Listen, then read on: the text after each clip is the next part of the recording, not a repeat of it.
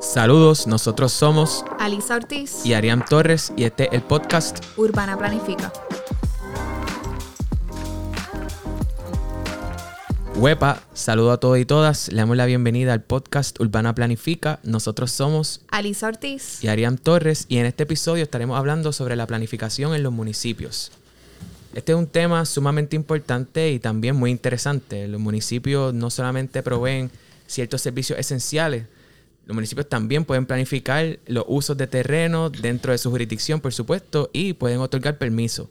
Además de eso, pues en términos de la planificación, los municipios tienden a tener más información y a conocer mejor las necesidades locales, ¿verdad? De las poblaciones que viven allí y pueden servir entre mediadores entre las agencias del gobierno central y las comunidades. Exactamente. Y para hablar de esto, hoy nos acompaña el planificador Denis Román, Denny es planificador profesional licenciado y actualmente es presidente y socio de Grupo Estratega LLC.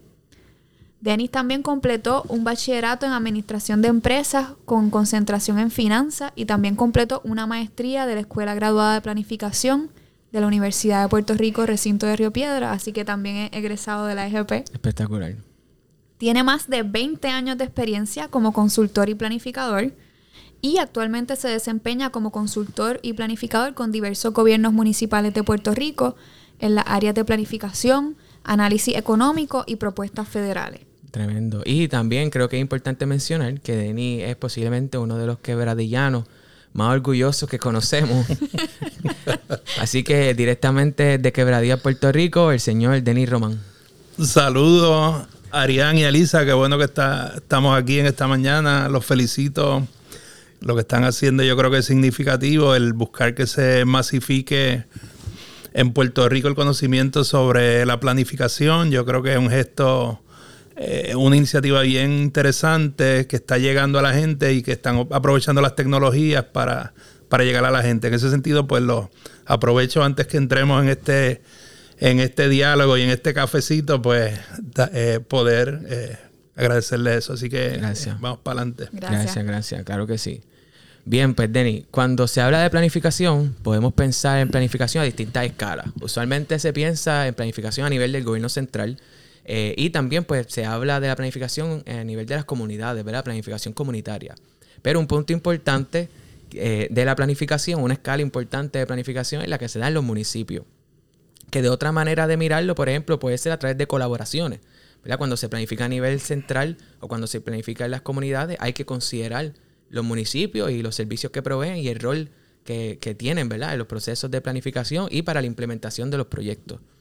Así que antes de entrar de lleno, ¿verdad? En esos temas de la planificación y de en los municipios y en la base legal, que también nos interesaría conocer un poco, sería chévere más o menos visualizar el panorama general de los municipios y los servicios que provee. Así que vamos a empezar por ahí. Eh, ¿Cuáles son algunos de los servicios principales que ofrecen los municipios y también podemos hablar un poquito de cómo se sustentan, ¿verdad? Para proveer esos servicios. Pues mira, Arián, eh, lo que ocurre en los municipios técnicamente lo podemos resumir en tres cosas. Los municipios hacen muchas cosas, pero básicamente tú el 90% de esas cosas los puedes agregar en tres, en tres temas. Ok. Número uno, proyectos. Número dos, programas. Eh, que a través de esos programas se dan los servicios. Y número tres, las actividades. Así que técnicamente el 90%, de un el 90 del tiempo de un alcalde y de, su, y de la administración municipal, sus empleados de confianza, se va trabajando esos tres, esos tres detalles. Proyectos, servicios de actividades, lo que le llamamos el triángulo. Eh, que básicamente el grueso se va en eso. Hay otras iniciativas que se trabajan digamos, que tienes que otras ah, ah, iniciativas administrativas o de apoyo, como son los planes, como son los procesos de darle mantenimiento a la infraestructura. Okay.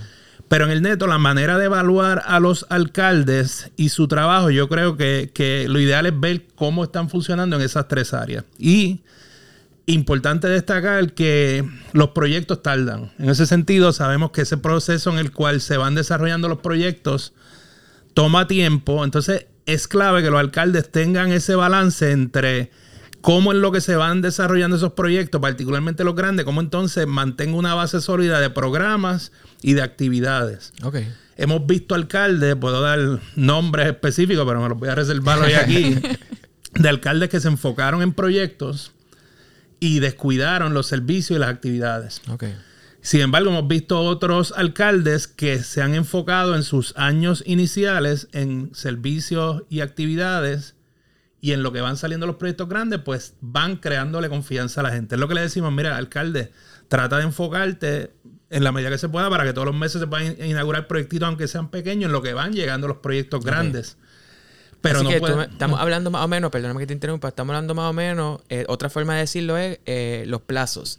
Actividades a corto plazo, programas a mediano plazo y entonces proyectos a largo plazo. Pues mira, eh, yo diría que, que en el- los municipios y en el gobierno central continuamente está el asunto de la, la- el tiempo, los cuatro años que hay que es la Claro. elección, que hace que todo el mundo esté pensando en los cuatro años. Ok. Y en ese sentido, pues hay una urgencia bien, bien fuerte y, y- y una manera de, de lograr, eh, lograr ir a arrancar fuerte es sentando la zapata con una base sólida en las tres áreas sin descuidar ninguna, pero, pero sabiendo que van a haber cosas que tardan más. Y ahí yo creo que es importante entrar en cómo en muchos municipios históricamente en Puerto Rico se ha descuidado el asunto de las cosas de largo plazo que son bien importantes.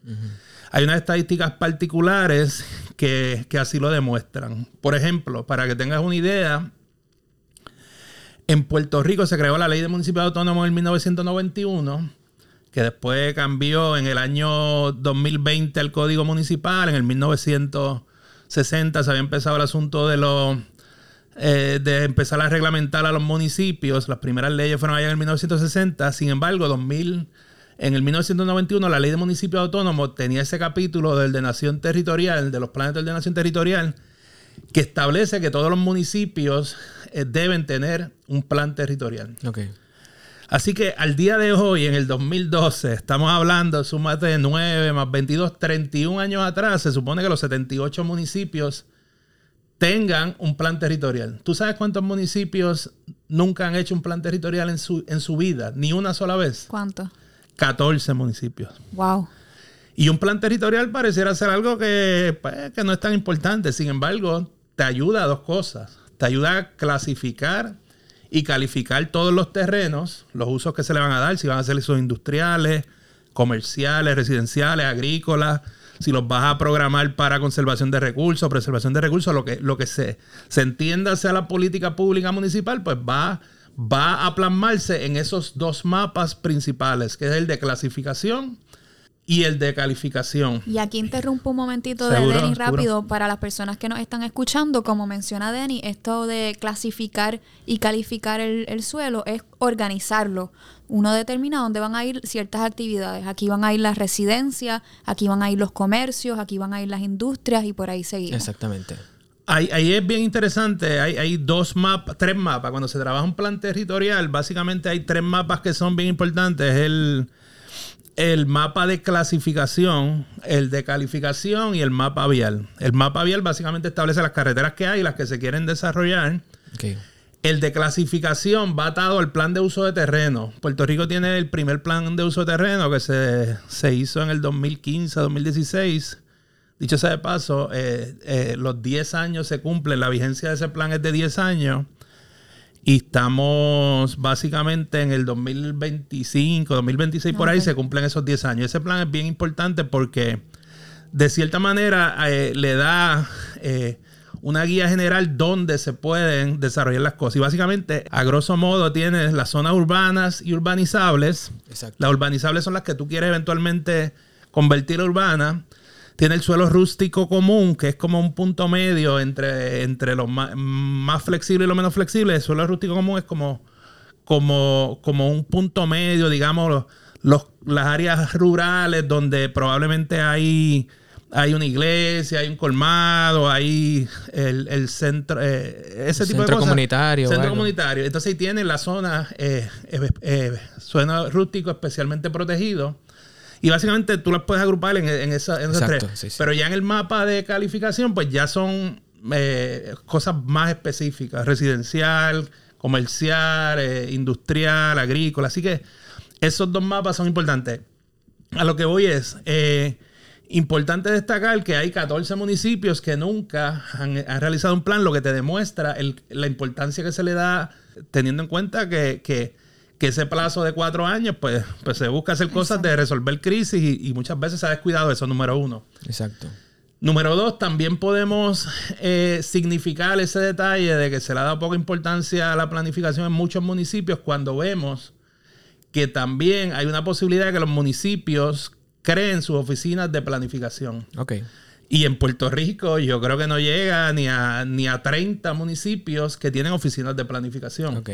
Vemos que hay, eh, digo, hay distintas maneras. Hay una oficina de planificación y ordenación territorial y a veces desarrollo económico que, que se crean, pero no necesariamente están atadas a, a- a esa coordinación para poder dar permiso. Hay un asunto, hay un asunto que es medular aquí y es básicamente el detalle de que, de que una vez se termina el plan territorial, eh, ya eh, los municipios tienen la posibilidad de entrar en un proceso de negociación con el gobernador y con la Junta de Planificación para buscar la manera de que pueda ganar eh, una, una nueva posibilidad de poder otorgar permiso a través de una negociación de, la- de las jerarquías. ¿Qué es eso de las transferencias? Las transferencias. Sí, pero, pero vamos a hacer algo. Sí. Vamos a entrar un momentito en ese marco legal, explicarle un poquito más para personas que nos estén escuchando puedan, ¿verdad? Más o menos seguirnos eh, cómo ha sido la historia y cuáles son las cosas que se esperan que pasen y entonces ver lo que nos está diciendo Denis de qué no se ha Exacto. hecho y eso. Y me gusta que Denis también ya está adelantando uno de los temas que queremos tocar, que es los retos. Estamos hablando de continuidad de proyectos, programas y actividades, que es Exacto. algo que luego también Sí. podemos, No, podemos Denis, vino, o sea, como nos gusta, Sharp. creo que vino bien, vino bien. Ok. Pues sí, yo creo que ahora con, e- con este panorama general que tenemos podemos entonces adentrarnos a esa base legal específica. Me gusta que mencionaste que no comienza con la ley de municipio autónomo necesariamente, que estos son unos esfuerzos que comienzan en, el- en los 1960, así que sí podemos empezar por ahí. Pues mira, en Puerto Rico me parece que, y es importante destacar, a veces decimos está todo mal en Puerto Rico, hemos fallado como país, etcétera, etcétera. Sin embargo, es importante destacar que Puerto Rico eh, a nivel histórico es un referente en términos de planificación, lo era. Ahora no, pero en el pasado, en esa época de los 50, 60, 70, venían de otras partes del mundo a ver cómo operaba la Junta de Planificación de Puerto Rico. Y ese, ese proceso de una Junta de Planificación que tenía un valor bien grande en Puerto Rico y que, y que era casi sagrado. Inclusive se habla de que estos, estos, estas jurisdicciones como Singapur, Irlanda, Irlanda, Malasia venían a Puerto Rico a copiar los modelos de aquí, tanto a nivel de planificación como a nivel legal. Eso, los marcos jurídicos eran un copy-paste de aquí Exacto, sí. esa época gloriosa de Puerto Rico logró muchas cosas. Y entonces en la época de, de los 70 empieza la primera legislación que empieza a darle un poco de formación a lo que tiene que ver con los municipios. Ok. Y ahí pues hubo un avance. Hasta esa época más o menos todavía se estaban creando nuevos municipios. Creo que Canóvana fue de los últimos que, que se creó, que originalmente era parte de Loíza. eh. Y en ese sentido llega, llega la época de los 90 y Rafael Hernández Colón tenía mucha influencia de los gobiernos de España. Y ahí empieza a trabajar con Acevedo Vilá, que en esa época era representante, y empezaron a buscar algunas cosas de, de las leyes de España. Ok. Y se creó la ley de municipios autónomos. Que la mayoría de la gente piensa que tuvo sus avances. Hay otras personas que piensan que, que quizá el traer ese modelo exact bastante parecido a lo de España quizás no era lo más apropiado. ¿Y Pero cuál era, cuál era, o sea, la- por qué se crea esa ley? ¿Cuál era la visión general? Como que, ah, quiero esta ley, ¿para qué? Lo que pasa es que el tiempo fue demostrando, y yo creo que ahora mismo hay un consenso general, que el que los municipios, eh, lo que hacen los municipios, al estar más cerca de las personas, pues eso te, te lleva a ese canal directo entre ciudadanía y ese y ese y esos administradores. Y en ese sentido, esa, esa relación había que entonces estandarizarla, entonces ir dándole forma a cómo va a ser las fuentes de financiamiento que se le va a dar a estos municipios. Entonces, acuérdate que esto es como débito y crédito. Lo que gana uno lo pierde otro. Hay veces que se habla de distintos esfuerzos de cómo, cómo lograr que, que, se, que funcione la municipalización y la regionalización. Pero si los municipios van a ganar en, esta, en, en un- en un escenario así, donde se le da más poder a los municipios y a las regiones, va a haber alguien que pierde. Y es el Estado. Entonces, pues ese, ese débito y crédito de quién gana y quién pierde hace que entonces no es solamente asignarle tareas, es asignarle tareas y recursos. Exacto. Exactamente. Entonces, en ese proceso, cuando tú vas asignando la- la- el mensaje de los alcaldes ha sido ese, mira, nosotros estamos quebrados porque hemos tenido que hacer cosas que antes hacía el Estado, las estamos, haci- las estamos haciendo y no me está asignando dinero. Entonces, pues es- eso obligó a que en el 91 pues se creara esta ley de municipios autónomos que en general pues cumplió su cometido y que de ahí, no obstante, hay unas estadísticas específicamente en lo que tiene que ver con la planificación y la ordenación territorial que no, no se cumplieron las expectativas que había y ahorita pues podemos abundar en algunas estadísticas. Sin embargo, lo que ocurre es entonces que en el 2000, estamos en el 2022, en el 2020, es un esfuerzo principalmente del, del presidente del Senado en ese momento, Tomás Rivera Chat, pues empieza a crear una cumbre de municipios, empiezan a buscar la manera cómo crear un código municipal donde agrupe todas las leyes relacionadas a municipios y busca la manera de, de- de darle un poco, traerla más a estos tiempos. Así que ese código municipal es bastante reciente y, y hay unas partes eh, interesantes. Trae el asunto ahora de los community land banks. Ok, exacto, sí. sí. Eh, enfoca un poco en el asunto de los consorcios.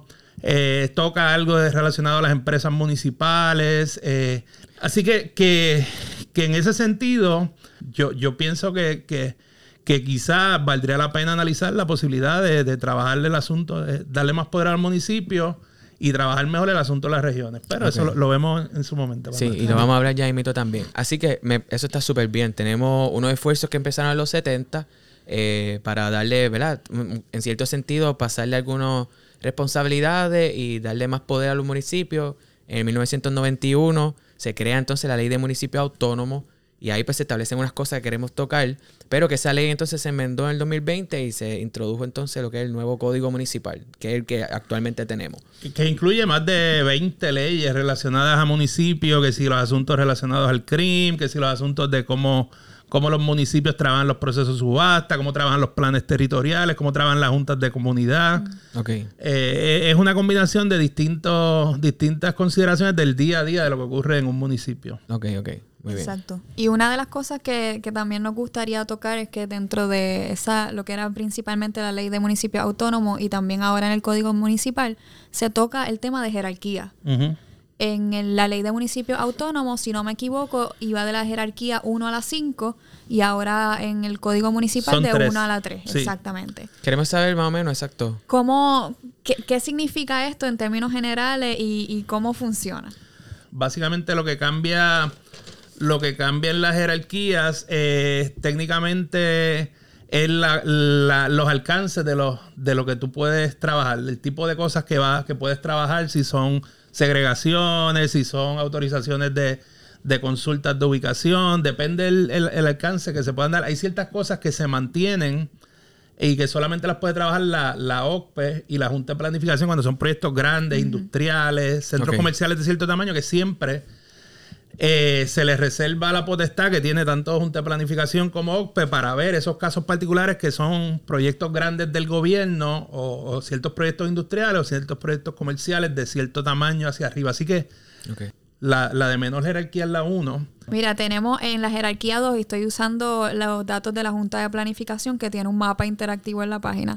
En la jerarquía 2 eh, presenta ocho municipios: Salinas, Coamo, Villalba, Aybonito, Calley, Barranquitas, Comerío y Fajardo. Ok. Esos son los de los consorcios. Quiere Eso. decir que la jerarquía 2 la tienen los de los consorcios. Ah, exacto. Los el que ABC llevan- los y lo que que llevan más tiempo, eh, Exacto. tienen, hay que ver Fajardo si tiene la 2 o tiene la 3. Exacto. Aquí a mí me aparecía como la 2. Ah, pues puede ser porque primero te van otorgando la jerarquía 2 y después, a medida que pasa el tiempo, cuando te van auditando la Junta de Planificación, puede que en el futuro los eleven a, a categoría Ok, 3. ok. Y, de la bajo la jerarquía- jerarquía jerarquía- 3 los com- tenemos Aguadilla, Cabo Rojo, Ponce, Bayamón, Guaynabo, San Juan, Caguas, Carolina y Humacao. Ok. Para un total de nueve municipios. Mm, Nueve más dice, ocho. Dice Macao, ¿no dice Fajardo? Fajardo está al lado. Ah, ok, ok, ok. Fajardo está sí, al sí, lado. Sí, sí, sí. Que tenemos Pero 17 ¿verdad? no, municipios. no sé cuándo fue actualizado. No, no, pero está, está, este- está correcto. Entiendo que está correcto. Pero lo interesante es que tener casi 15 municipios que nunca han hecho un plan. Y tener, cuando tú sumas, ¿cuánto sumaba eso? 17. 17. El res- 10, 78. Ocho, me- dos y- 78, réstale 17, quiere decir que todos los demás nunca han buscado la manera de tratar de... O han tratado y se le ha hecho difícil, pero... El otro dato que es significativo, y lo puedes ver en esa página que Alisa, Alisa menciona sobre, sobre... de la Junta de Planificación, es el montón de, de municipios que tienen sus planes vencidos. Ahora mismo no superan los 12 o 13 los municipios que tienen su plan vigente. Plan de ordenación Plan de territorial. ordenación territorial. Wow. tiene solamente 12 a 13 municipios que tienen su plan territorial. La vigencia de un plan territorial son 8 años. Ok. Y en ese sentido me parece que, que debe ser, por lo menos te puedo dar fe que la Junta de Planificación está haciendo un esfuerzo en el tema particular de los municipios que nunca han hecho un plan territorial, se lo están trabajando directamente de la Junta. Pero entonces hay que, hay que entonces buscar la manera que también los municipios que tienen sus planes vencidos, buscar la manera. Y ahora yo lo veo difícil que se pueda trabajar teniendo en cuenta la- la- el, el enfoque que se le está dando y el tiempo que se le está dedicando a trabajar con los planes de recuperación municipal. ¿me entiendes? Exacto. Que en ese sentido eh, eh, se están trabajando iniciativas, se trabajó lo de los planes de mitigación, así que yo no veo que en el corto plazo se, se vayan a trabajar, actualizar muchos de estos planes, pero es, lo que hablamos ahorita. ¿En qué medida este asunto del largo plazo y el corto plazo juega un asunto trascendental en los municipios de que, de que en ocasiones se enfoca mucho en el corto plazo y estos asuntos que son importantes a largo plazo no, no lo son. Inclusive, ves como históricamente el puesto del presidente de la Junta de Planificación es de los últimos que se menciona cuando se seleccionan los gabinetes. Exacto. El gabinete constitucional, si yo, si yo algún día eh, tuviera que recomendarle a algún gobernante, no, no, nunca voy a correr para un puesto político, dicho sea de paso, pero si tuviera que recomendarle a un gobernante, de, de los primeros nombramientos que mencionaría, como hacen en la mayoría de los países principales del mundo, es mi secretario de, de gobernación, mi secretario de educación, mi secretario de Estado y mi, y mi jefe de planificación. Entonces, históricamente en Puerto Rico, como que eh, la Junta no No se dado se ha ido, ha ido perdiendo la importancia y, Ha ido perdiendo autonomía también. también Sí, ah, que, que entonces estamos hablando de, de, de repensar esto, ¿verdad? De, de, de, de considerar el largo plazo, entonces los procesos de planificación, de ponerlo algo también prioritario, pero también yo creo que es importante hablar sobre la, capaci- la capacidad de los municipios en términos de personal, recursos económicos, porque tenemos también muchos planes, ¿verdad? Y quizás tengo personal y recursos económicos limitados. Pues mira, ese es un buen pie forzado. Yo, yo tiendo a pensar que, que los últimos años, del huracán para acá, ha habido una especie de profesionalización en los municipios. Y hemos visto desde que entonces vienen estas auditorías eh, eh, para poder asignar fondos. eh, y de cierta manera, eh, 2017 hacia acá, los municipios como que han logrado el que tiene un personal más capacitado, que tiene que continuamente estar referenciando las, las propiedades, preparando informes para, para documentar agencias federales. Se está invirtiendo más en lo que tiene que ver con tabletas, en, en, en, equipo, en tecnología. Y yo pensaría que ha habido unos avances. Dentro de todo lo negativo que ha habido de, de los huracanes y todo este proceso, pues sabemos que, que hubo unas cosas malas y unas cosas buenas. Y en general yo creo que, yo creo que, que desde el punto de vista de que la gente ahora está más consciente del problema ambiental, del cambio climático, de la profesión de la planificación, que ahora, ahora los salarios que se están pagando son mucho más atractivos. Ha habido un turnover bien moviéndose mucha gente de un municipio a otro, a una agencia federal. Entonces, se está empezando a, a- a entender que la, que la profesión de la planificación es importante para atender la respuesta y la emergencia. Y en ese sentido yo creo que, que se han logrado unos avances, pero como te digo, yo creo que no hay la- el número suficiente de planificadores para, para trabajar en esto. Así que son años que van a ser bien importantes y bien buenos para la gente que estudió planificación, la gente que estudió arquitectura, ingeniería, asuntos ambientales, gerencia de proyectos eh, gente que brega con auditorías de, de todas estas cosas. Yo creo, yo creo en general, dentro de lo negativo, pues hemos visto cierta. Lo, lo que pasa también es que en ocasiones esa gente que brega con federales y con planificación están en un municipio es el mismo que te hace un montón de otras cosas. Exacto. Entonces, eh, ahora, pues por lo menos hay unos fondos que están llegando, algunas propuestas federales que permiten hacer unos pagos atractivos a los recursos. Pero esa misma persona que te corre una propuesta, digamos, de City Revitalization, es la misma que la tienen bregando con el plan territorial, es la misma que la tienen bregando con el Municipal Recovery Plan, es la misma. Sí. Sí, que no da. Es no da fuerte, fuerte para, ¿verdad? La, la carga de... Entonces, esa, hay que ver entonces esa transferencia de conocimiento, que por ejemplo llega una persona a dirigir un- en un municipio de planificación, entonces cómo esa persona logra que toda la gente que esté cercana llevar ese conocimiento para que todo el mundo siga. Y es, y es algo de lo que hemos hablado, en ocasiones se piensa en la planificación como la ven solamente atada a los usos del suelo. Pensar, mira, llegó el planificador, ese va, ese va a bregar con calificar los terrenos, qué se puede hacer, qué no se puede hacer. Yo creo que, que podemos ir más allá y podemos hacer dos cosas. Número uno, eh, ayudar a que todo el municipio entienda lo que es planificación y cómo en todas las dependencias, un municipio típicamente tiene 15 a 20 dependencias. Pues cómo el planificador puede ayudar en que esas 15 o 20 dependencias en todas, todo el mundo esté bien planificado, todo el mundo tenga su plancito, tenga sus talking points. Que cuando tú dices dependencia, estás hablando más o menos de oficina, Oficina, que oficina. atiende diferentes Sí, cosas. sí. Exacto. Dependencias o oficinas. Fluctúan de 15 a 20. Ok. Inclusive, como te te estaba diciendo ahorita, eh, no llegan a 30 o 40 los municipios que tienen oficina de planificación. Wow. Las que te hablé, eso- las que te hablé ahorita que tenían jerarquía, pues eso están más estructurados, pero hay otros que tienen la posibilidad de crear oficinas de planificación y no las crean. Tú sabes que en los municipios hay oficinas de, eh, básicamente las básicas son que si finanzas, eh, federales, recursos humanos, auditoría, eh, recreación y deporte, manejo de, emergen- manejo de emergencia, obras públicas. Pero las oficinas de planificación, como quien dice, no, no son obligatorias. Sin embargo, debieran serlo, ¿me entiendes? Yo creo que en la medida que tú empieces a, a- se empieza a llevar ese, ese mensaje, eh, pues, es algo que, que los alcaldes que han creado sus oficinas de planificación y desarrollo económico y ahora oficinas de reconstrucción están siendo más, más, más eficientes en la, en la emergencia. Definitivamente. Y Denis, qué bueno que mencionas eso porque nos da paso a nuestra próxima pregunta que es sobre eso mismo, ¿verdad? Ahora empezamos con el tema principal. ¿Cómo, cómo es que se da esa planificación en los municipios? Si nos puede hablar un poquito sobre esto. Pues mira, eh, es interesante la dinámica que ocurre en un municipio en estos procesos de planificación. Eh, cada municipio tiene su librito, hay casos y casos. eh, hay municipios donde la, la- oficina del alcalde tiene mucha injerencia.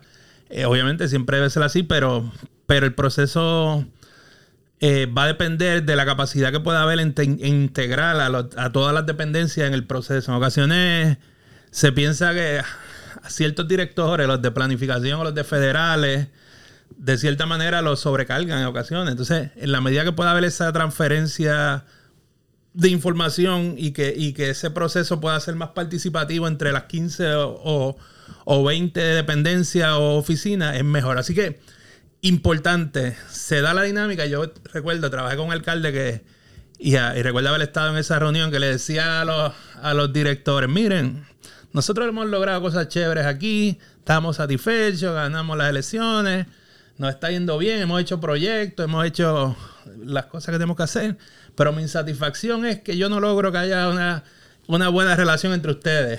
Así que Wow. mi próxima prioridad es ver cómo yo logro que ustedes se lleven para que, para que podamos...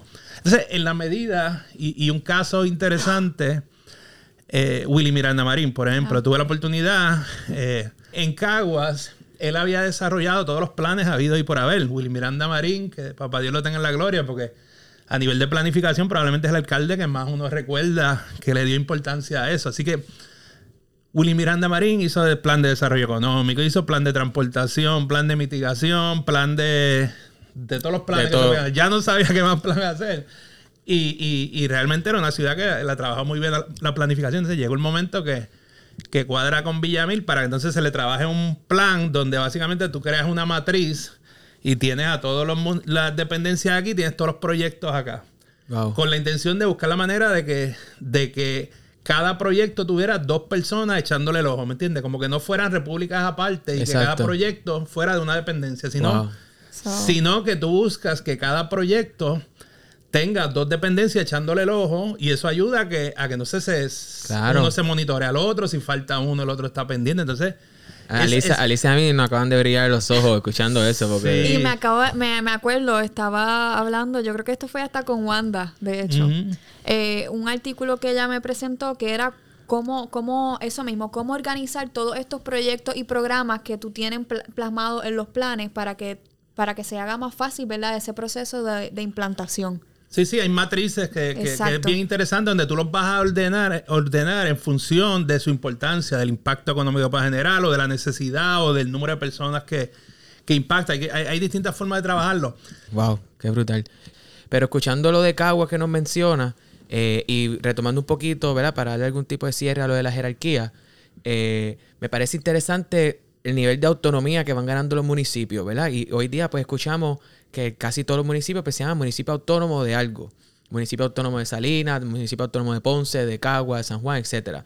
Pero que ya hemos visto claramente que algunos municipios han hecho mucho más que otros en términos de planificación y de la visión a largo plazo ¿Hay algo que determine esa autonomía de los municipios o hay unos criterios que hay que llenar o cómo hacía esa dinámica y por qué Y se yo llama creo autónomo? que eso es un, un tema de debate a veces en Sí, el, en el sí, a campo de la voy. planificación. A eso voy, a eso voy. El chiste que siempre usamos en las clases, el chiste de los economistas, todo depende. Exacto. El- ahí se da esa dinámica interesante desde, desde exactamente hasta la misma ley de municipios autónomos. Si técnicamente la ley le aplica a los 78 municipios, podríamos decir que los 78 municipios de Puerto Rico son autónomos. Ok.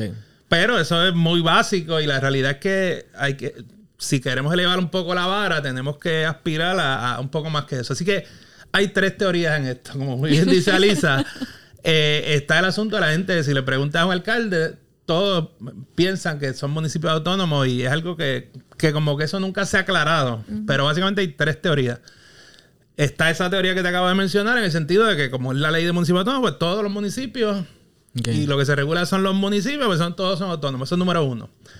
Está la segunda teoría que establece que todos los municipios que en algún momento de su historia han creado un plan territorial, pues esos municipios son autónomos. Ok. Ok. Porque tienen control sobre las decisiones del suelo. Ok. Técnicamente podríamos decir, tiene su, su, su autonomía en atender cómo quiere organizar su suelo y, y proyectar la política pública de los próximos ocho años. Ok. Esa, eso es algo que técnicamente es lo más que suena, pero si tú me preguntas a mí, algunos de los compañeros nuestros, eh, como que pensamos que para ser autónomo entendemos que el proceso de, de lo- eh, lograr firmar el convenio de transferencia con la Junta de Planificación, donde se otorgan las jerarquías, ahí es que debieran eh, considerarse un municipio autónomo cuando tenga la potestad para poder otorgar permisos sobre, sobre usos del suelo. Así que municipios que no municipios que no sean no tengan esa jerarquía, básicamente lo único que pueden hacer es emitir una opinión sobre un proyecto. Por ejemplo, hay un proyecto que está, digamos, municipio, digamos, Maricao, que no tiene oficina. Pues el alcalde de Maricao, al no tener la potestad de dar permiso y no tener un convenio de transferencia firmado, lo que puede hacer es emitir un endoso a favor o en contra o absteniéndose y simplemente puede decir, mira, no- nuestra opinión es, es tal sobre ese proyecto que técnicamente tiene el mismo valor que tiene el de cualquier otra agencia de Puerto Rico. Cuando se presenta un proyecto que va a consulta, pues se piden opiniones de distintas dependencias y la del municipio. La del municipio técnicamente ahí eh, se convierte en una opinión más. Teniendo la potestad de otorgar permiso, pues entra en ese proceso decisional. Y en esa, y por esa línea, entonces, uh, quizás esto sea más una opinión. eh, por esa misma línea, los municipios entonces más pequeños, quizás digamos esos que nunca han tenido un plan territorial o algunos que pues, lo tienen, eh, que no está vigente, que ya lleva mucho tiempo. A esos municipios entonces les, les convendría formar consorcio entonces para hacer esa transición. eh, porque, ¿verdad? Reconociendo que quizás tengan recursos limitados y quizás Sí. han perdido población, quizás estos huracanes y todos estos eventos que han pasado, pues le han dado duro. Como que, ¿cuál sería el paso más apropiado quizás desde tu punto de vista? Todo depende. Mira, no, ese es el chiste que Sí, tenemos en sí, la sí, clase, claro. pero mira, eh, en los últimos años se está hablando mucho de los consorcios. Eh, voy a ir un poquito atrás. Técnicamente, en Puerto Rico, eh, en términos de la confección de, de planes territoriales, el único consorcio que funcionó fue el que se trabajó y trabajó estudios técnicos, que era eh, Quebradías Camuy, Quebradías Camuy Atillo, que nosotros estuvimos trabajando ahí y, y- y es el único que se completó. También hubo una vez un esfuerzo en una ocasión de Fajardo, Luquillo y, y Río Grande, que el plan no se pudo completar así. Después cada, cada municipio, unos terminaron, otros no sé si terminaron, pero eh, técnicamente ese es el único consorcio de, de crear los planes que, se, que funcionó. Ahora está el de el ABC, que he escuchado cosas muy buenas de ellos. ¿Cuál es el ABC? El ABC es Ay Bonito, Barranquita y Comerío. Ok. Y, Denny, y rápidamente, sí, para las personas que nos están escuchando, ¿qué es un consorcio?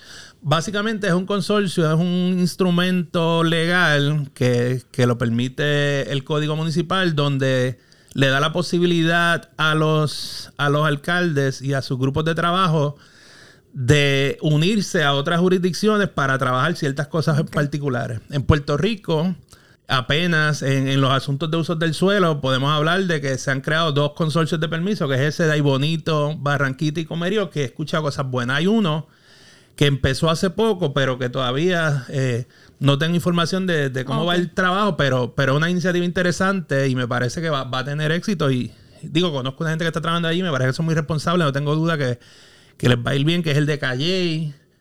Está Calle, si no me, si me falla la memoria, Calle, Coamo, eh, Villalba, y Salinas. Esos cuatro municipios crearon un consorcio también para otorgar permiso. Así que hay dos consorcios que ahí suman más o menos como siete municipios.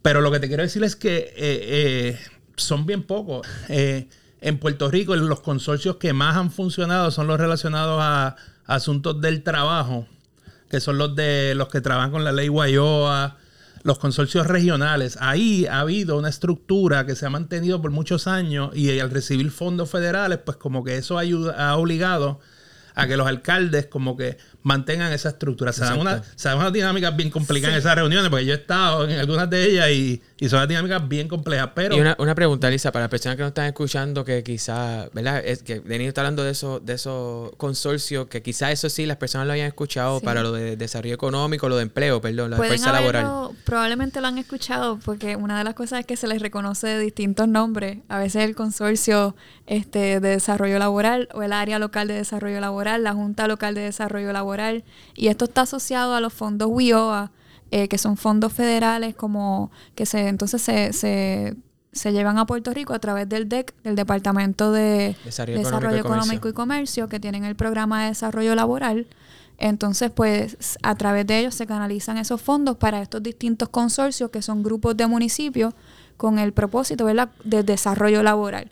Se le proveen a patronos, se provee capacitación para personas, y se, y se, buscan las profesiones, las ocupaciones que más demanda están teniendo, tratar de entonces incentivar ese tipo de trabajo. La pregunta tuya, en términos de si, si la recomendación a los municipios pequeños es unirse en consorcio, yo creo que es una opción bien hay bastante consenso entre algunas personas que, nos pasamos analizando esto de que es una opción porque te reduce el gasto.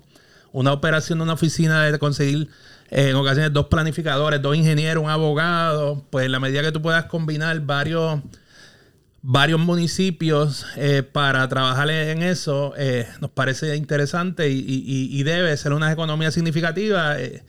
aquí es clave también el tener la oficina de permisos y lograr la jerarquía es importante, pero también es importante que estos municipios que son pequeños o los municipios que no tienen la jerarquía pueden sustituir eso, esa intención con el mantener una relación continua con OCPE. ¿Me entiendes? La medida que la relación de, del municipio con OCPE y la Junta de Planificación sea continua y continua y dando seguimiento y majaderiando, que, que hasta claro. que continuamente esté, pues eso compensa el, el, que quizás no se tenga la estructura. Pero, pero en la medida que se pueda también depende de que, si el alcalde vecino que tú tienes, tú no confías mucho en él, pues.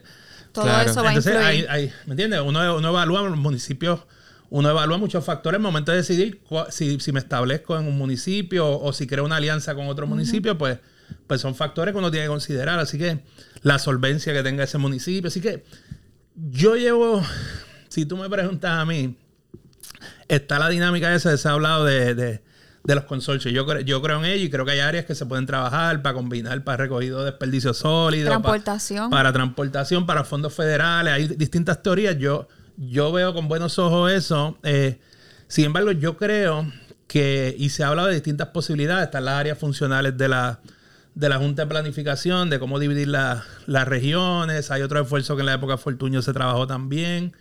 Eh, si tú me preguntas a mí, y y yo tuviera poder decisional en el gobierno, yo evaluaría dos posibilidades. Que las regiones se trabajen con las regiones de, los distritos senatoriales, que ya están definidas, son ocho regiones y, para, y todo el mundo sabe más o menos cómo funcionan, número uno. O número dos, las regiones de las regiones que tiene eh, los consorcios, los, fondos. Porque ya han demostrado, han demostrado ya que, que, que están más, más o menos bastante constituidos, pero ese asunto de que para unas cosas me alío con un municipio, en otros con otros, como que, no sé, yo, yo, yo ahí, ahí pienso que no, no va a haber una uniformidad tan grande. Sí, y eso de hecho, nosotros tenemos un episodio que es de los retos en la planificación y hablamos el de colaboración. que es algo sumamente importante, pero que reconocemos, ¿verdad? Que a veces puede ser una algo, algo complejo, un reto, algo pesadillas pueden haber. Hay gente que se ha unido a, otros municipios. Entonces, por eso cada alcalde tiene que decidir, mira, y, y la vida se trata de escenario. A, veces es mejor analizar si es mejor solo, estar... Y, y, hemos hecho ese análisis. En algunos municipios nos han dado la tarea, mira, ¿qué tú crees que hacemos? Yo le digo, mira, pues tienes la opción de hacerlo solo, no hacerlo tienes la opción de unirte con este municipio o con estos tres o con estos cuatro o con estos cinco. También hacer consorcios muy grandes. Hay que, hay que analizar si, si eso realmente. ese proceso toma decisiones. Entonces vendría la, determinación quién estaría a cargo de, dirigir los, los, asuntos del consorcio, cómo se cambia entonces año a año. hay, hay unas consideraciones operacionales que hay que, que determinar si se fuera a enmendar en términos de, buscar más regionalización. Yo que soy, yo que soy de Cabo Rojo, recuerdo siempre se ha hablado en esa región de hacer un consorcio entre Cabo Rojo, Hormiguero y San Germán, específicamente para el tema del transporte colectivo. Eh, y a mí eso de chiquito siempre se me ha quedado en la cabeza, eso estaría brutal, como que, ¿por qué no se ha hecho? Me acuerdo que en un momento dado, eh, de, ¿verdad? Desde que yo pues, estoy consciente del aspecto político y de los partidos y todo, que pues, los Cabo Rojo, pues por mucho tiempo fue PNP. En un momento dado se hizo popular. Y en ese mismo momento, pues Hormiguero y San Germán también era popular. Y ahí me acuerdo que todo el mundo estaba hablando, por fin se va a hacer el consorcio. se acabó esa sincronización y nunca se hizo. O sea que aunque haya partidos del mismo, no necesariamente eso es lo único que permite que haya consorcio, ¿verdad? También hay otras consideraciones que... que pues no, he dicho ese paso, interesante en Puerto Rico, ese punto que tú traes es la primera vez en la historia que en Puerto Rico perdieron 25 alcaldes. En la elección pasada eso nunca se había visto. Puerto Rico típicamente una elección tradicional te pierden 5, 6, 7, máximo 8, 10 alcaldes. Y la elección pasada fueron 25. Que, ese asunto de hasta qué punto uno aliarse con un municipio que a lo mejor no, está siendo tan eficiente es algo que tú tienes que considerar. Y, y, el impacto que ha tenido la tecnología y las redes sociales en las elecciones es grande porque contra, eh, sabemos que la influencia, hubo quienes, quienes históricamente trabajan bien o mal, pero quienes manejaron bien o mal la, la, la, la pandemia y, el, impacto que hubo. Pero, pero por un lado te juega, por un lado tienes que tener en consideración que hubo alcaldes que capitalizaron ahí. Entonces se da la dinámica que si tú tienes un alcalde que ha sido muy bueno y en ese municipio probablemente si tú vives en, digamos, eh, por decirlo en un lugar, eh, Ponce, pues a lo mejor tú tienes en tu, en tu página de Facebook, tienes cuatro o cinco alcaldes de la zona. Entonces, tú te pasas viendo que están haciendo bien en los municipios vecinos. Entonces, yo no dudo que esos 25 alcaldes que perdieron, algunos de ellos,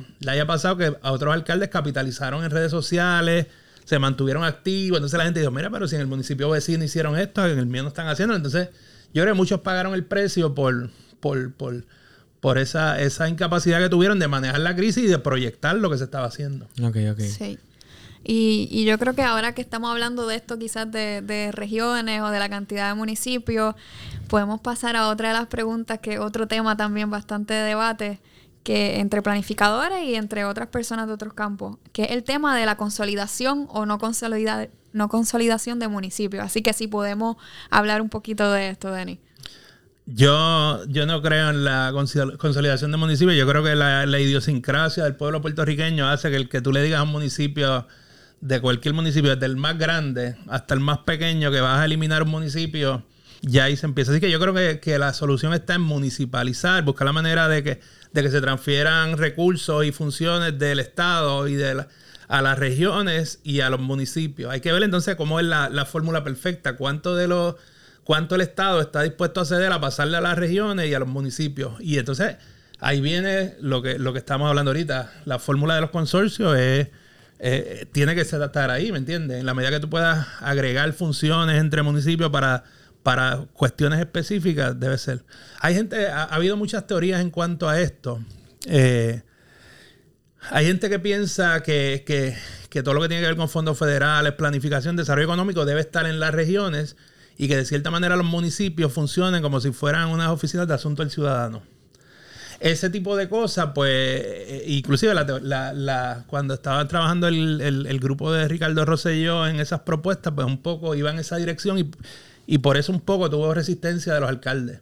Que dice, espérate, me estás quitando el poder. Aquí el que gana, hay unos que ganan y otros pierden. Entonces, entonces en ese sentido, eh, es una fórmula que no es sencilla, pero pero todo el mundo va a tener que ceder algo. Así que eh, yo creo que lo que tenemos ahora mismo no está funcionando. Eh, digo, hay un asunto, los 78 municipios yo creo que se deben quedar, pero las funciones que están realizando y los presupuestos que tienen asignados, ya vemos que hay sobre 30 municipios que están teniendo problemas en, en ser, en ser costo efectivo y ser viable. Así que hay que ver cómo, cómo se transfieren algunos, algunos recursos para, para trabajarlo esto mediante consorcio. Aquí también influye la, la, lo que ha ocurrido con la Junta de Control Fiscal. Sí, porque una de las cosas que, uno de los issues es que esto no es, esto no es puramente económico. Aquí hay otras consideraciones importantes, hay consideraciones culturales. Yo soy de Cabo Rojo y yo lo digo con orgullo. Cada vez que yo menciono San Lorenzo, Alisa habla de Chayán. Y así sucesivamente. O sea que hay algo cultural bien importante. Mi, a mí, papá es regional. A mí tú me dices que van a eliminar la quebradilla del mapa. Olvídate. mínimo me amarro, mínimo me amarro la bandera allí. Estoy en rebajo porque en un mes estoy sin comer. Exacto. Yo, no sé lo que yo haría. Es mejor ni de pensarle lo que yo haría. Exacto. También hay otras consideraciones ambientales, ¿verdad? Como que muchas, muchas personas que son, ¿verdad? Que bregan con el tema de planificación ambiental, pues han hablado que la planificación se debe dar, por ejemplo, a escala de cuenca hidrográfica. Ese es un buen punto. Para unificar los recursos naturales, el medio ambiente. Feliz Aponte, Feliz Aponte, el profesor Feliz Aponte siempre enfatizaba en eso, una teoría de cómo dividirlo.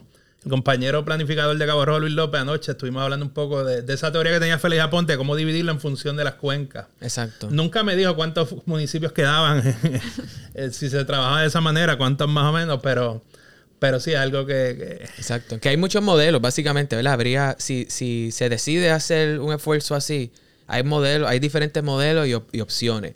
Lo importante es que las personas, la ciudadanía, no salga afectada, ¿verdad? Que, que, puedan recibir sus recursos, que tengan una oficina, un lugar donde siempre puedan ir, hacer su reclamo y participar del proceso de, de planificación y toma de decisiones. Que sabemos que a niveles más pequeñas es más fácil, por ejemplo, para una, una miembros de una comunidad ir y dar su opinión que para bregar con agencias del gobierno a, nivel estatal. A nosotros en Quebraya nos pasa, no sabemos, la mitad de las cosas las hacemos en Arecibo y la mitad en Aguadilla. Entonces, como que...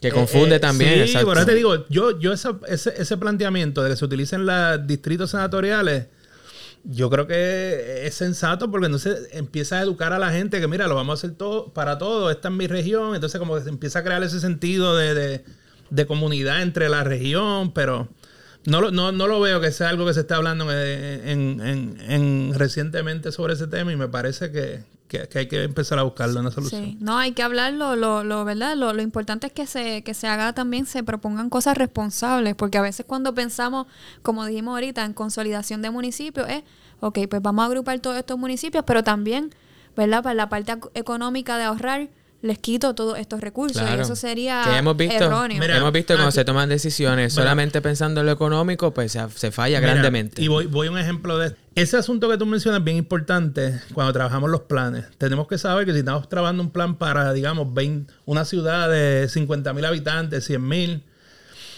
Estando recientemente en una vista pública de participación ciudadana, nos dimos cuenta de eso, de que lo que pensaba una persona con una línea bien de izquierda, bien de izquierda y una de bien, bien, bien derecha, estaban chocando en esa reunión. Y fue un careído bien, bien fuerte y bien, bien significativo. Entonces uno estaba tratando de mediar en el ambiente. Entonces fue bueno esa dinámica porque entonces al otro día yo decía, mira, qué cosa interesante como nosotros tenemos a cargo el buscar crear un plan para saber que hay gente que piensa tan y tan distinto. Entonces en ese sentido, pues tú dices, contra, ¿cómo yo tengo que buscar planificar en función de gente que piensa tan distinto? Exactamente. ¿Cómo tú creas ese... Hemos hablado de esto también en otro episodio. ¿Cómo tú creas ese balance entre los objetivos de una persona y de otra? Entonces, por eso es que es tan importante, y yo creo que tú, ustedes siempre han llevado ese mensaje y me parece importante que tú puedas tener, establecer una meta, un objetivo donde diga, quiero una ciudad funcional, con transportación densa, con ciudades bien, con calles 880, urbanismo táctico y todas estas cosas. Pero si nos olvidamos de las necesidades que tiene Juanito, el que Chencho el que mata puerco allá, o, las personas de mayor necesidad económica, pues entonces hay que tratar de hacer las dos cosas, crear una buena ciudad funcional con todas las características, pero sin desatender a los más necesitados. Entonces, crear ese balance en, esa, entre esos dos objetivos es bien, bien importante y neurálgico que, no descuidemos uno, uno, uno ni el otro. Definitivamente. Y entonces esto nos trae a uno de los últimos temas también de, este episodio que es sumamente importante y más ahora, ¿verdad? Dentro del contexto que estamos, estamos ahora también reciente huracán Fiona. Así que que queremos reconocer el rol de los municipios, primero que nada, dentro del contexto de la recuperación. Y nos gustaría que Denis pues, pudiera abondar un poco más sobre la importancia de los municipios en este proceso de recuperación ante desastres. Exacto. Pues mira, estás hablando con la persona equivocada, más prejuiciada a favor de los municipios que yo no lo hay, así que haciendo ese disclosure que trabajo para algunos municipios y que me disfruto mucho y, los veo casi son como personas los municipios y he conocido tanta gente buena en ellos, desde el que limpia, el que te atiende cuando tú llegas, todo, así que habiendo hecho ese disclosure, te, creo que la evidencia está comprobada que, que los alcaldes están bien bien consciente de lo que ocurre en las comunidades, en las comunidades y en, los, y en sus municipios, mucho cuando lo comparamos en función del Estado. Claro. Esa comparación, pues yo creo que no hay duda. Así que ahí es clave, yo creo, en la medida que un alcalde tenga la capacidad de lograr alianzas estratégicas con la empresa privada, con las sin fines de lucro y con los líderes comunitarios, alcalde que logre eso no va a tener problema. ¿Me entiendes? Es clave eh, y los alcaldes han sido muchos, los más exitosos, los que continuamente ganan elecciones, han demostrado que a través de ese modelo eso no falla. Entonces, vemos que los que han perdido elecciones o que tienen menos éxito que esos que sí han funcionado bien, típicamente ven a los líderes de las organizaciones sin fines de lucro o los líderes de las comunidades con recelo. Entonces, esa, esa dinámica, yo creo que el rol nuestro como planificador es buscar crear esa comunicación y ese, ese ecosistema. Suena una, eh, suena una palabra que a lo mejor ustedes tienen que explicarla ahora, pero eh, crear ese, ese ambiente donde esa interacción entre, eh, y es una alianza estratégica, suena así sencillo, como si fuera gobierno, empresa privada, líderes comunitarios sin fines de lucro. Pero es más allá, porque el gobierno no solamente el municipal, está el estatal, está el federal, está el legislativo, están los senadores, están los legisladores municipales. Entonces, eso es un grupo.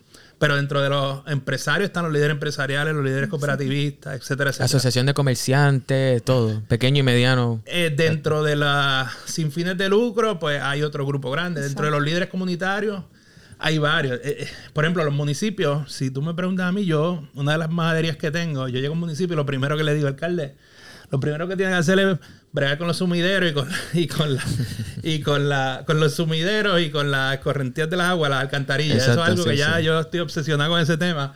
Pero lo otro que siempre le madero es las alianzas, pero sobre todo, en el caso de los alcaldes, tiene que tener una buena interconexión entre líderes comunitarios, los, los legisladores municipales y su, y su equipo de trabajo, su staff de confianza. esa comunicación entre ese, ese triángulo es importante, pero no puede quedarse ahí. Tiene que también entonces crear esas alianzas con esos otros sectores. Yo he visto que los municipios que trabajan más eficientemente esas alianzas con esos otros sectores que mencioné, eh, está comprobado que, funciona. Y por supuesto, en, esto de la recuperación, que ya hemos visto desde el huracán Irma y María, los terremotos, en la pandemia, que tanto las organizaciones de base sin fines de lucro, comunitarias y los municipios ellos, o sea, son la primera línea de defensa, como quien dice. Y una vez ellos, a medida que ellos logren integrarse y, desarrollar esos acuerdos, esas alianzas, pues mucho más rápido van a proveer los servicios que se necesitan, mejor van a poder canalizar los recursos para atender las diferentes necesidades. Y yo creo que ha sido hasta unánime el pedido de todos estos grupos de que se integren más todavía en los procesos de recuperación. Pero te digo, una, te digo una cosa y te digo la otra. ¿Entiendes? Hay en ocasiones alcaldes o gente que trabaja cercano a los alcaldes que, choca con líderes comunitarios, con esta, en estos procesos chocan. Y, hay gente, y que a lo mejor son injustas, entonces uno tiene que estar ahí buscando la manera, seguir más adherendo. Pero también te digo del otro lado, hay algunos líderes comunitarios y líderes de organizaciones sin fines de lucro que la actitud con la que llevan a, a los la, actitud que plantean dice no que si yo no voy a hacer ninguna alianza con el gobierno que si entonces sí no no todo es color de rosa. no y requiere trabajo continuo por eso te digo a lo, que voy construyendo y fortaleciendo esta alianza por, un, lado te digo que sí que he visto alcaldes que, que, no se dice ah no pero el protagonismo aquel quiere ser alcalde entonces tengo que saber cómo estratégicamente manejo la relación con ese grupo comunitario ese, esa, lo importante es cómo nosotros podemos servir de facilitadores para que esa integración. Nosotros hemos hablado aquí en este podcast sobre que la planificación, ¿verdad? De, de esa conversación de que la planificación es una ciencia y un arte. Hasta un punto nos lleva a la ciencia el conocimiento, ¿verdad? Y la experiencia y los análisis y los estudios que podamos hacer.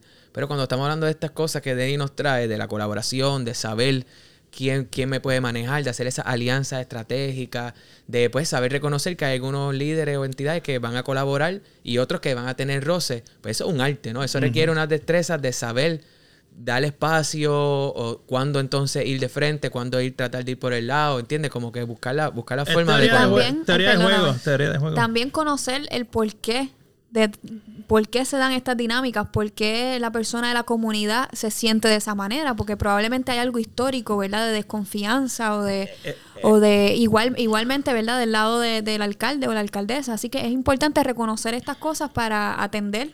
Claro. Entonces, nada, obviamente estamos ya más o menos eh, en la parte final, estamos hablando de este tema de, de recuperación y de respuesta y de esa alianza. También creemos que vale la pena mencionar que se están llevando a cabo en Puerto Rico planes, eh, a diferencia de lo que estamos hablando ahorita de ordenación territorial y planes de estos del uso del suelo y de los permisos, se están llevando a cabo planes, por un lado, de mitigación de riesgo, y ese plan pues está a nivel del gobierno central, lo está liderando la Junta de Planificación con los municipios, y pues todos los municipios están desarrollando un plan de mitigación de riesgo, pero también, por otro lado, el Departamento de la Vivienda y los fondos CDBGDR, que son los fondos de recuperación a largo plazo, pues están también adelantando lo que son los planes de recuperación a nivel de los municipios. Así que tenemos esos dos procesos de planes, uno para la mitigación de riesgo y uno para la recuperación que se están dando en los municipios. Y pues nada, quería saber si nos podías más o menos mencionar un poco cómo se está llevando a cabo ese proceso y, algunas cosas que hayas visto, ¿verdad? De, la dinámica. Mira, pues históricamente en Puerto Rico, los planes que más se hacen en Puerto Rico o que más se mencionan en los municipios son los planes de ordenación territorial que ahorita mencionamos que lo poco, lo poco eficiencia que se había logrado en lograr que todo el mundo los tuviera y que se actualizaran. Eso es uno, el plan territorial y que, la Junta de Planificación está tratando de los que no tienen tengan.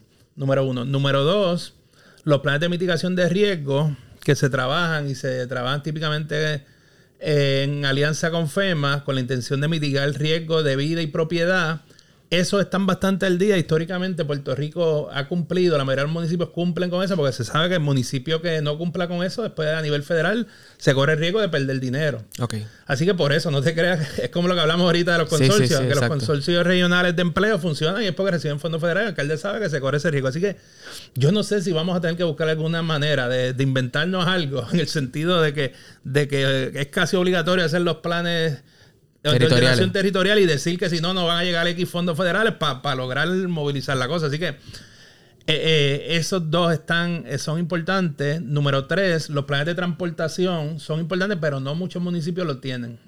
Solamente unos municipios y alcaldes más visionarios, pues esas son unas propuestas aparte que se hacen, tú sometes y te mantienes en contacto con DITOP, con FTA, para decir, mira, necesito un plan ellos pasan por un proceso que vale STIP, a, unos a una, unas guías que establecen cuáles son los proyectos prioritarios y te, adjudican un dinero para que tú hagas plan, pero no es obligatorio. Sin embargo, los municipios que han montado sus sistemitas de transportación se han visto los beneficios que hay de tú tener un sistema interesante. Así claro que, sí. Así que eso de transportación, en la medida que tú tengas tu plan, eso te permite que después puedas pedir dinero para trolleys, para guaguas, para terminales. Entonces, hay una correlación. Los municipios más eficientes, típicamente esos que tienen ya jerarquías, casi todos tienen sus buenos, buenos sistemas. Yo diría que más o menos la mitad en Puerto Rico tiene sistemitas de transportación razonables. Así que hablamos de ordenación territorial, hablamos de mitigación, transportación hay unos que IDA paga, que son los planes de desarrollo económico, pero que no se IDA, que es la Agencia de Desarrollo Económico a nivel federal. Economic Development Agency, eh, que paga para que los municipios hagan eh, planes de desarrollo económico individuales o en consorcio. Pero no, no hay mucho de eso que se haya trabajado. Y, y, ahora, pues los planes de recuperación municipal, que nos parece que es una iniciativa bien interesante y que están teniendo los chéveres de esos planes de recuperación y y Alisa tiene, ha tenido experiencia en esto también y, me parece que es chévere porque se está buscando lo que ustedes están haciendo. Y es varias cosas importantes. Número uno, que sean sencillos, que la gente los pueda entender, que no pasen de 100 páginas, que sea un lenguaje que no sea un lenguaje muy complicado. Accesible, Que tenga quién va a hacer el proyecto, cómo, que sea un proceso, que la participación ciudadana esté bien estructurada, que, que se documente cuáles fueron los daños. Así que se está buscando que ese plan, esos planes no, no se queden en un escritorio, y sino que todo el mundo pueda tener la opción de verlo en internet, dónde buscarlo, y de ahí se, se pueda ver ese proceso de fiscalización de la gente al municipio, y que sea un plan que no es del municipio solamente, sino que es el plan de todo, de toda la gente, de los simios de Luri, que todo el mundo diga, mira, y no es un plan, ahí son cuatro documentos que hay que tienen muchos datos de cada barrio, todas las estadísticas que van a permitir que, que la gente cuando quiera hacer propuesta tenga todos los datos de su municipio que pueda necesitar para someter propuestas privadas o, de organizaciones sin fines de lucro. Yo creo que ese, ese esfuerzo es interesante. Está teniendo, está teniendo buen, buenos resultados. Eh, esperamos que, que, que pueda funcionar, pero como todo, la planificación es importante, pero no es solamente planificar, así que hay que ver cómo en nuestra profesión de la planificación, cómo nosotros logramos que esos planes que están ahí se ejecuten. Exactamente. Y es lo que hemos dicho, no solamente podemos pensar que los planificadores se van a cargar de planificar, sino ahora tenemos que ir a una fase de ayudar a que esos proyectos que están ahí se ejecuten. Que no venga el planificador simplemente, hacer un plan lo hace cualquiera. Eh, pero, ejecutarlo, el ejecutarlo, como nosotros digamos, mira, pues hay 30 proyectos ahí, pues vamos a tratar de priorizar estos 10 y en un periodo de X tiempo vamos a buscar que eso se haga. Así que tenemos que buscar la manera que nos visualicen más a los planificadores como tenemos la capacidad de resolver el problema de make things happen, de lograr que las cosas se hagan y que se hagan bien cumpliendo con esos cuatro objetivos económico, urbano, ambiental y social. Y nosotros estamos tratando de eso mismo, que se vea la, la, implanta, la implementación como parte de la planificación, que no, que no lo veamos como cosas totalmente separadas, ¿verdad? Sí, por, por eso mismo, eh, cuando, cuando explican lo que son esos planes, enfatizan en que no pueden ser iniciativas fuera de, descabelladas y que no sean costo-beneficio, que no sean que no sean cosas muy exageradas, sino que lo que se plantea ahí tenga algún sentido de, razonabilidad y que sea necesario y conveniente. Y, por eso se llega a unos consensos en ese proceso de diálogo con el municipio, con la gente que va a las vistas de participación ciudadana, con los líderes comunitarios, para que todo el mundo llegue a, esos puntos medios. Exacto. Entonces, y bueno, y para que se logre eso de implementación, pues hay que pensar un poquito quizás lo que tú mencionaste ahorita del ejemplo de, de Caguas, ¿verdad? Como que, ah, pues mira, vamos a diseñar unos mecanismos para que no solamente se diga fulano de tal o agencia tal va a hacer esto, sino que hayan dos o tres personas o grupos que, sean responsables, ¿verdad? Que haya esa fiscalización también para que para garantizar que se ejecute, ¿verdad? Como que, que es lo importante. Y que no nos pase lo que no... Porque esto es un tema, ¿verdad? Que a mí me, me, me apasiona mucho porque obviamente todavía los planes se están haciendo, pero vino Fiona y nos pasó por, por la mitad. Y, no, y el huracán como tal no pasó por la mitad. Así que hay que asegurarte, hay que asegurarnos que esto se haga, porque si no, bueno, vuelve otro huracán y nos va a afectar. Algo que también, ¿verdad? Con este proceso de CDBGDR que hemos visto, porque esta es de las primeras veces que ocurre esto en Puerto Rico. Había habido otra, pero hace mucho tiempo. Este, pero y se quedaron dinero sin gastar en aquella vez. Pero algo que también tenemos que pensar es asignar fondos explícitos también para la parte de, implementación, no solamente, ¿verdad? En esta otra parte que hacer el plan. Yo creo que eso también va a ser importante, que una lección que también puede ser una lección aprendida. es algo que estamos llevando el mensaje, que en la parte de mitigación ahora, esa próxima ronda de más o menos 10 mil millones que hay, pues que se busque la manera de que cosas que se hayan planteado en esta fase, que se puedan ayudar a a trabajar el asunto de gerenciar esos proyectos, de implantarlos, ejecutarlos, y eso yo creo que va a ser, me parece que, es buenísimo. Exactamente. Bueno, Denny, eh, por último, ¿verdad? Lo último que vamos a, discutir, que hemos tenido un super episodio bueno, este, de cara al futuro, eh, incluyendo esto la recuperación, pero también todo lo que hemos hablado, ¿verdad? Ya en, este, en este episodio. Eh, de tu opinión, ¿cuáles son algunos de los retos principales que nos quedan por atender y, y, al mismo tiempo oportunidades, ¿verdad? Que nos quedan en la planificación a nivel de los municipios?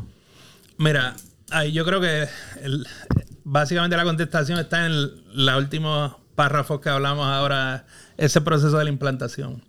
Yo creo que hay dos cosas medulares aquí, es como Villamil siempre menciona, no es solamente el plan, sino es el proceso del plan, cómo, cómo este proceso nos ayuda a, crear esa alianza, a, crear esos canales de comunicación para que, para que la ejecución sea mejor. Así que si tú me preguntas a mí, yo pienso que, ese asunto de, tener la capacidad de llevar el mensaje, la esperanza de que se van a poder implantar muchas ideas, eh, eh, que se implanten las mejores ideas posibles, pues yo creo que eso, eso es un reto importante que, que, Puerto Rico ha demostrado que se ha quedado en planes y planes. Y suena como un cliché ya, que es algo que todo el mundo lo dice por ahí, pero, pero yo creo que estamos en un nivel que dentro de todo lo negativo que trajo el huracán, sabemos que fue a nivel de las experiencias que vivimos, el daño que hubo, daño económico, daño psicológico, hubo otras cosas, eh, hubo otras cosas positivas en esto. Y yo creo que hubo cosas como decirte, están surgiendo más nuevos empresarios con negocio propio, la gente le está dando más importancia al cambio climático y a los asuntos ambientales porque se dieron cuenta que se dieron cuenta que, que, que, mira, tanto que venía el globo y no venía y vino y demostró. Y un buen ejemplo es que te diste cuenta ahora que mucha gente ahora compró placas solares, compró su planta y cuando tú comparas en términos generales la gente se preparó mejor en esta ocasión porque yo inclusive hice un sondeíto en mi página de Facebook y sobre 6 a 7 personas tienen o placas solares o, o, plantas. Y en ese sentido yo creo que la gente está más atenta a estos asuntos de cambio climático. Dicho sea de paso, son problemas acumulados de muchas cosas. la naturaleza se vuelve loca así y hace lo que hace, lo que vimos en esta semana aquí en, Cuba, en, Florida, y, se combina con malas decisiones del hombre y ocurre lo que ocurrió. Así que yo creo que independientemente seamos estados, seamos colonias, seamos estados libre asociados, seamos una república, lo que sea, si se combina ese asunto de, de, de la naturaleza bregando chiquistal, como quien dice, combina con malas decisiones acumuladas históricas, lo que, lo que viene no es fácil. Así que tenemos que llevar el mensaje de que, de que hay unas cosas que, que llevar ese optimismo, ese positivismo de que, de que luego del huracán se, ha mejorado eh, la conciencia de la gente con cambio climático, nuevos empresarios, ha habido ahora las la alternativas de Airbnb, el turismo interno, hay unas cosas que, que mejoraron. Tenemos que ver cómo ayudamos a, a, a llevar ese mensaje. Vamos a lograr cosas como no solamente pensando individual, sino a nivel colectivo. Así que ese proceso de implantación tiene que venir con esas alianzas y con llevarle la esperanza a la gente de que podemos lograr cosas como lo han hecho otros, otros grandes países del mundo. Me gusta. Me gusta eso y siempre a nosotros nos gusta añadirle, ¿verdad? Todo esto también desde la perspectiva de la equidad. Pensar entonces en esas personas que quizás están un poco más desventajadas o más afectadas Definitivo. Bueno, pues yo creo que ya con este tema damos por terminado este episodio del podcast Urbana Planifica. Le damos las gracias nuevamente al planificador Denis Roman por acompañarnos hoy y por compartir su conocimiento con nosotros, con nuestro equipo. Recuerden buscarnos y seguirnos en las redes sociales. Nos encuentran así mismo como Urbana Planifica. Muchas gracias por acompañarnos y nos vemos en la próxima. Nos vemos en la próxima.